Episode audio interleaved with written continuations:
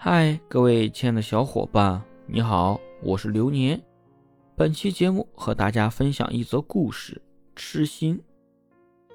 有一个男人的妻子因为爱上了别人，想要离弃丈夫，因此设计假死，并串通旁人买了一具妇人的尸体，让她的丈夫相信妻子已经亡故。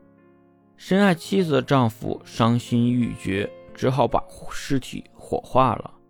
可是他实在太爱他的妻子，因此把那妇人的骨灰成天带在身边。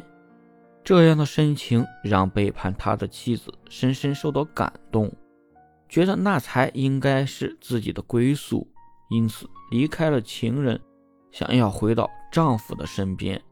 那天，她悄悄地跟在丈夫的身后，呼唤着他的名字。她期待并且相信，对于她的出现，她的丈夫一定会非常的惊喜。然而，奇怪的是，当她的丈夫转过身来，神情淡漠着看着她，不但没有她预料中的惊喜，反而客气地问：“是你在叫我吗？你是谁？”这个以为一切都在掌握之中的女人，根本没办法理解，为什么她的丈夫。不认识她，不，你不是我妻子，我的妻子已经死了，而且是我亲手把她火化的。这个丈夫非常坚定地表示，美丽的女人几乎快要崩溃了。她那样爱我，怎么会忘了我的长相呢？然而，无论女人如何争辩和证明，这个曾经为失去妻子而伤心欲绝的男子。终究不相信出现在他眼前的美丽女人就是他的妻子。